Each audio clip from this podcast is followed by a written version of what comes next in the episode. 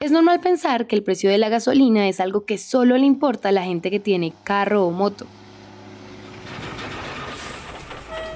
Y que si yo me muevo en metro o en Transmilenio, pues no tengo nada que ver con eso. Próxima estación, Cuatro Caminos. Ningún pasajero debe permanecer a bordo. Pero, ¿qué pasa si les digo que cuando cambia el precio de la gasolina, puede hacer que la plata nos rinda menos o que todo en el supermercado se ponga más caro?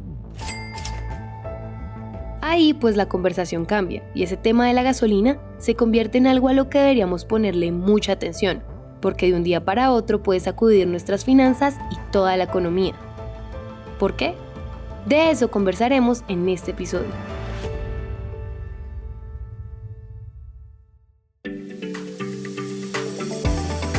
Esto es Economía de a pie, un podcast de Bancolombia. Empecemos por algo sencillo, pero que termina siendo revelador para entender de dónde es que sale el precio de la gasolina.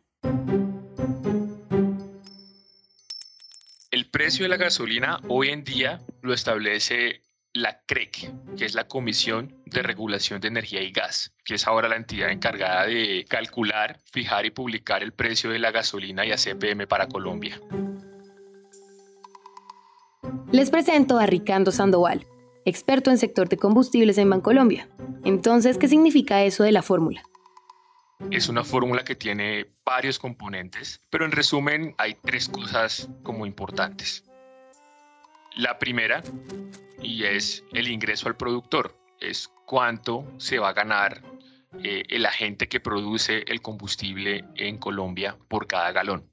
El segundo es el tema de los impuestos que se le cobra a la gasolina. Y el tercero, más importante, son las tarifas de transporte y lo que se ganan los distribuidores mayoristas y minoristas. Cuando hablamos de una fórmula para definir el precio, podemos pensar en una balanza de esas clásicas que tienen una forma como de la letra T y que tienen un plato a cada lado. Si uno pone algo más pesado a un lado, pues la balanza se inclina hacia ese lado.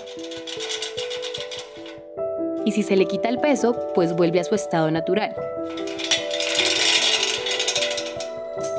Entonces, para el precio de la gasolina, digamos que en el plato de la derecha está el precio final, y en el plato de la izquierda están estos componentes. Si esos componentes cambian, el precio final en el otro plato va a subir o a bajar. Pero veamos más de cerca cuáles son esos componentes, cómo es que pueden influir en el precio. El ingreso al productor, que es la parte más importante del precio, para que ustedes hagan una idea en referencia a Bogotá, el precio final del combustible puede estar alrededor de los 9.370 pesos eh, la gasolina.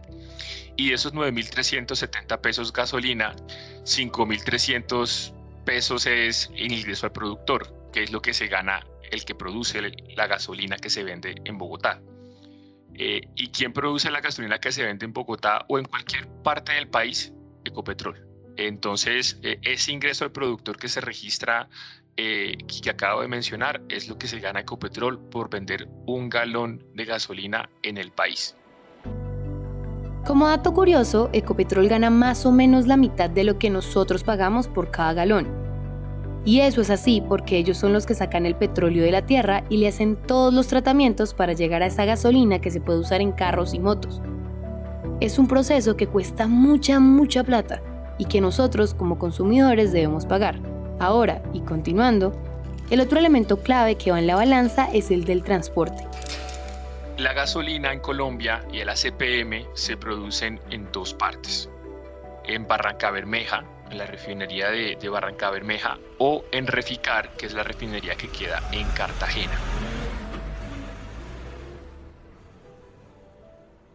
Desde esos puntos, desde esas ciudades, tienen que transportarse los combustibles hasta las otras ciudades. Entonces, si yo produzco un galón de gasolina en Cartagena y lo vendo en Cartagena, pues mi costo de transporte es muchísimo menor a si yo produzco el mismo el galón de gasolina, pero lo vendo en Popayán. Popayán es al sur, sur, sur del país.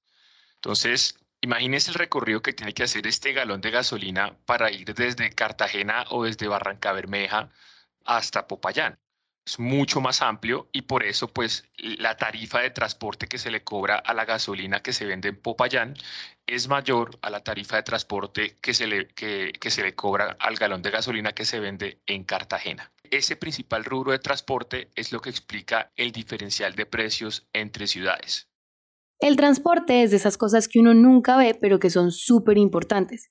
Y les voy a adelantar algo. El transporte puede hacer toda la diferencia no solo en los combustibles, sino en todo lo que compramos en el día a día. Pero acabemos con las cosas que van en la balanza del precio. Y es, pues claro, después de que se refina la gasolina, se tiene que distribuir, ¿cierto? Entonces la persona que distribuye al por mayor se gana a junio del 2022 420 pesos. Y el que distribuye la gasolina, ya no al por mayor, sino en la bomba de gasolina, donde literalmente uno va a parquear el carro y, y pues le echa combustible, eh, se gana 845 pesos por galón. Ah, bueno, y me faltaba el tema de impuestos, ¿no? El, tema de impuestos, pues, eh, también es lo que cobra el, gobierno nacional por IVA, por impuesto al carbono, tarifa de marcación, sobre tasa, eh, que es como lo, lo, principal que se cobra en el precio del combustible. Y aquí, ya como para, para que ustedes se hagan una idea de, de, de cómo se distribuyen esos costos, y es Recuerden, el, el, precio de Bogotá es eh, 9.370 pesos, el de referencia. 5.300 es el ingreso al productor. Los impuestos son 2.200 pesos y lo que es el margen minorista y la tarifa de transporte son en total 1.783 pesos. Así es como se fija el precio de los combustibles. Y para este momento uno diría, listo, pero la verdad es que hay algo que no les hemos dicho aún, y es cómo al final del día el precio de la gasolina termina afectando el bolsillo de todos los colombianos.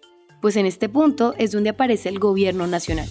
Hace poco, en unas vacaciones que tuve, conocí a unos peruanos y en medio de la conversación que estábamos teniendo les pregunté a cómo está el galón de gasolina en Perú y me respondieron 27 soles. 27 soles es alrededor de 27 mil, 30 mil pesos el galón de gasolina en Perú y en Colombia lo pagamos a 9.370. Entonces uno dice, pero la diferencia es, es gigante. Básicamente en Perú pagan tres veces por el mismo galón de gasolina que, le están poniendo al carro. Y entonces uno dice, bueno, y Ecopetrol, que es el encargado de vender combustibles en el país, ¿por qué mejor no vende en Perú? Y la explicación es, Ecopetrol, usted tiene el mandato de vender todo el combustible que necesita el país a nivel nacional y después lo que le quede lo puede exportar. Ahora, a nivel nacional, usted no va a vender a precios internacionales, va a vender a un precio que yo le voy a decir cuánto es. Y la diferencia entre el precio que yo le digo y la referencia internacional, por ese diferencial de precios, yo como gobierno le voy a responder a usted. Bueno, bueno. Pausa acá porque queremos hacer doble clic en algunas cosas. Primero, recuerden que un subsidio es cuando el gobierno nos ayuda a pagar algo con su dinero. En este caso, por cada galón de combustible que compramos, el gobierno nos ayuda a pagar más o menos 11 mil pesos, y ese valor puede cambiar según el cambio en el precio del petróleo. Y lo segundo es que ese fondo de estabilización de precio de combustible es muy, muy importante. Y aquí es donde todo lo que hemos hablado hoy se pone más interesante.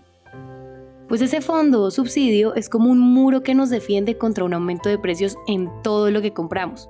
Y recuerden que ese aumento es la famosa inflación.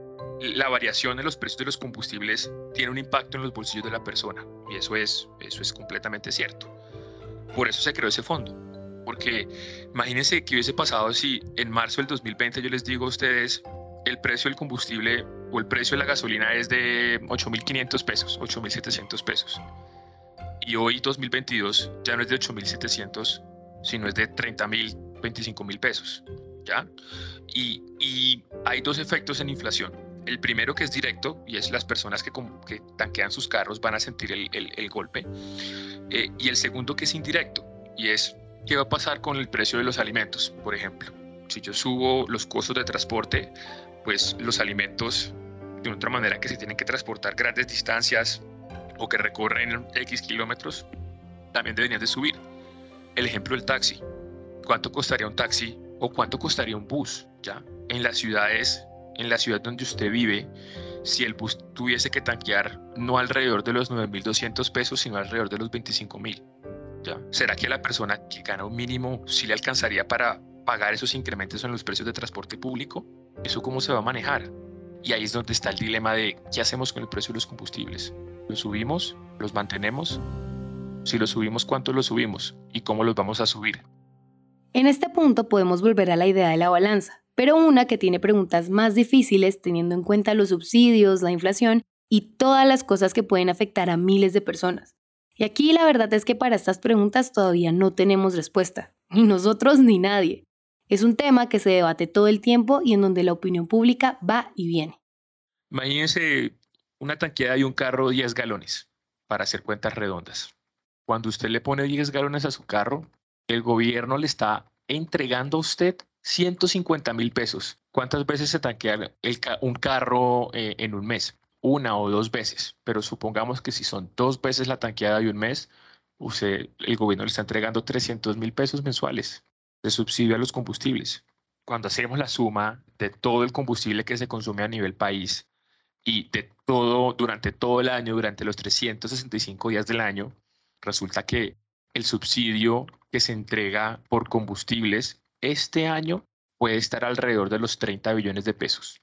Imagínense el gobierno nacional gastando 30 billones de pesos, alrededor de 30 billones de pesos anuales en esos subsidios por los colombianos que tanqueamos eh, nuestro carro, porque yo tengo carro y tengo compañeros también que me dicen, no, pero es que imagínese todo lo que ha subido el precio del combustible. Antes yo tanqueaba mi carro con 85 mil, pues sí, 10 galones a 8.500 y ahora me está costando casi que 100 mil pesos. Pero realmente le debería costar 300 mil pesos, 250 mil pesos la tanqueada de un carro. Y ahí es donde uno dice, es, es, es complicado ver todo este dinero que se gasta el gobierno en esos subsidios a los combustibles. Mm, entonces es un tema que se tiene que discutir eh, y más porque eh, ese dinero que se gasta, esos 30 billones que se gasta, se pueden gastar en otras cosas. ¿no? Eh, yo diría que es el primer o el principal punto en contra y el principal punto a favor es pues que gracias a eso la inflación en alimentos, la inflación o la subida de precios en los costos de transporte, en el pasaje de bus, en el pasaje de taxi, en el pasaje de Transmilenio, eh, pues no ha sido tan significativa como, como debió ser. Para terminar, solo hay una cosa por decir, y es que tantas pero tantas cosas en nuestra vida diaria dependen de los combustibles que no se puede ignorar lo que pasa con sus precios. Y por eso esperamos que hayan disfrutado el tema de hoy y que les sirva lo que aprendimos. Este episodio fue escrito y producido por Julián Cortés, editado por Araceli López y musicalizado por Santiago Bernal y Juan Diego Bernal, y narrado por mí, Valentina Barbosa. No olvides escribirnos a través de nuestras redes sociales de Bancolombia. Encuéntranos en Instagram, Facebook, Twitter, TikTok y LinkedIn como arroba Bancolombia y arroba Bancolombia Oficial. Gracias por escuchar.